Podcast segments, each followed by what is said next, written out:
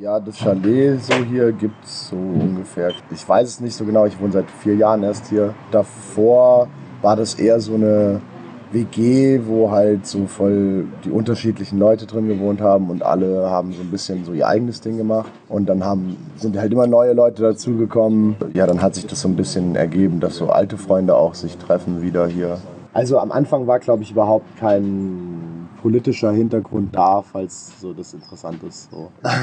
ich glaube, Freundschaft ist so das Wichtigste eigentlich. So, das kommt irgendwie so, für mich zumindest an erster Stelle so. Ähm, Was aber auch heißt, dass praktisch äh, politische Veranstaltungen sowas kamen erst über die Zeit dazu. Genau, so. genau, halt durch die Freundschaft irgendwie finde ich auch. Also klar, jeder hat hier so ein bisschen so seine eigenen Einsichten so, aber dadurch ist es halt irgendwann, das war so der Nährboden, sage ich mal, dafür ja, also wir wollten halt einfach einen Freiraum ein bisschen schaffen, wo man halt irgendwie so Musik machen kann. So. Und dass Leute vorbeikommen können, dass es halt nicht ein, also klar, es ist schon in dem Private Space auch so, aber diese Grenze ist irgendwann so ein bisschen verwischt, weil einfach oft halt auch dann einfach Leute regelmäßig kommen so, und dann merken, ah, hier ist voll cool. Als ich hergekommen bin, war mein Eindruck, dass ein riesengroßes Haus ist mit einer Menge Platz, wo man ziemlich viel starten kann und ich nicht verstanden habe, dass es nicht genutzt wird für ja, als um wirklich einen Freiraum zu schaffen, sondern für mich eher gewirkt hat wie eine Zweck-WG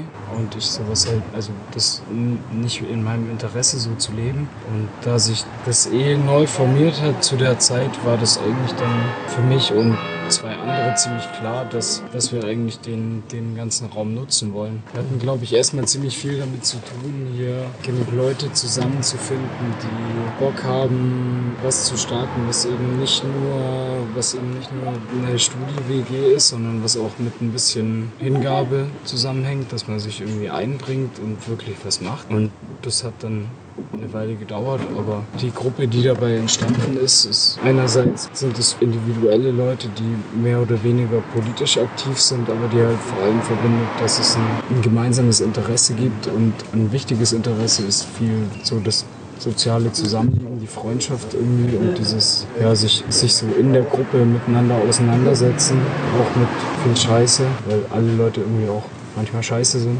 Die Bereitschaft dazu, sich miteinander irgendwie weiterzuentwickeln. Ja, die ganze politische Arbeit ist eigentlich schon irgendwie daraus entstanden. Da waren schon die Ideen von Anfang an, dass sowas möglich ist, aber ich glaube, dass es so gut funktioniert hat, hängt wirklich damit zusammen, dass innerhalb der Gruppe guter Zusammenhalt entstanden ist. Und dann irgendwie auch ein, ein bisschen hier in der Gegend das wahrscheinlich auch gefehlt hat. Es gab dann viele, ich würde mal sagen, ein bisschen jüngere Leute, im, Durchschnitt so oder Leute, die noch nicht so oft woanders waren oder woanders gelebt haben, die eigentlich so ein bisschen nach einem Freiraum gesucht haben und das einfach sehr gern angenommen haben und auch Bock hatten, das irgendwie mitzugestalten. Es ist jetzt ja ein eigenartiger Ort für Konstanz-Kreuzlingen überhaupt. Also es gibt ja keinen anderen Ort, der so viel Freiraum erlaubt. Ja. Also ich, ich begreife das einfach so als, als die angenehme Art zu leben. Mhm. Ich finde find das irgendwie, ich kann mir das irgendwie nicht so gut vorstellen, so einen 8-Stunden-Tag zu haben und dann irgendwie so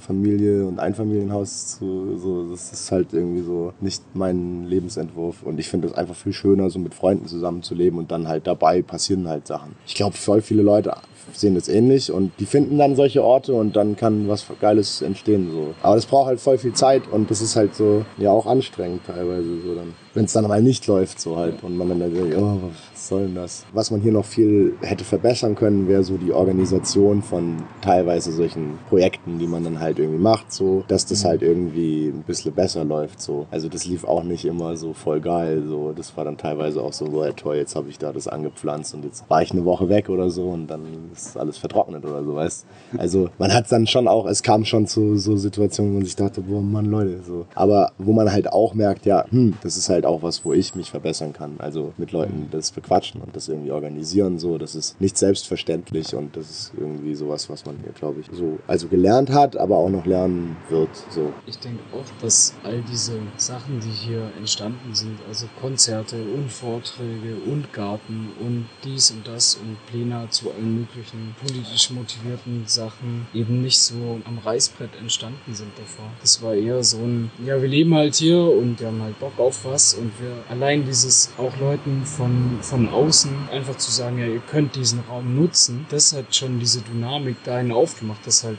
voll viele Sachen entstanden sind. Und na klar, dass man besser organisieren kann, das liegt halt auch daran, dass wir alle die ganze Zeit irgendwelche Ideen haben und man hat gar nicht so viel Zeit, wie man irgendwie geile Sachen machen will, weil ja, bleibt halt irgendwas auf der Strecke. Jetzt im letzten Jahr war es auf jeden Fall der Garten zum Beispiel. Es, es war einfach dieses nix wirklich so von vornherein genau planen oder Erwartungen haben, sondern wir leben halt hier und wenn wir Bock auf was haben, dann starten wir das halt. Glaube, was ganz elementar ist in dem ganzen Projekt, war immer so eine Spontanität. So, wir waren alle immer so, jemand bringt einen Vorschlag und dann wird es erstmal nicht abgelehnt, sondern man überlegt halt, ja, wie kann man das machen? Also ich habe mal vorgeschlagen, statt WG-Partys halt ähm, so Aktionswochenenden zu machen und dann war da halt kein Widerspruch, sondern es war halt erstmal ein Ja. Mach mal. Wie denn? Ich finde es auch schön, dass wir immer öfter zurückgemeldet bekommen haben, dass ich so, hey, ihr habt euch ja wirklich Gedanken gemacht.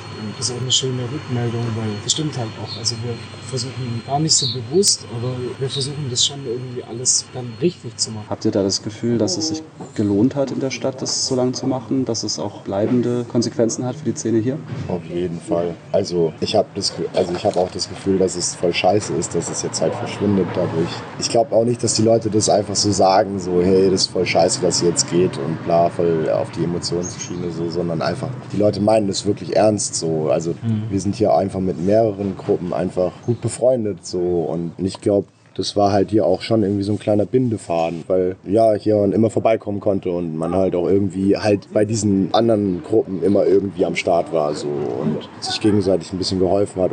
Ich glaube schon, dass das Chalet so ziemlich wichtig war auch. Ja, und wenn es nur irgendwie ein Stück weit Perspektive schaffen ist. Also ich versuche dann auch unsere eigene Rolle nicht zu wichtig zu nehmen, sondern zu denken, ja, wenn eine Lücke entsteht, die wirklich gravierend ist, dann wird es auch Leute geben, die was Neues, was Vergleichbares, was anderes, aber irgendwie was, was diese, dieses Bedürfnis erfüllt, dass Leute sowas wieder aufbauen. Dann irgendwann kommen, kommen wir vielleicht mal wieder zu Besuch und dann ist halt hier irgendwie was Neues. Ja, ich finde das eigentlich einen ganz, ganz schönen Gedanken, dass es halt ein bisschen was angestoßen hat.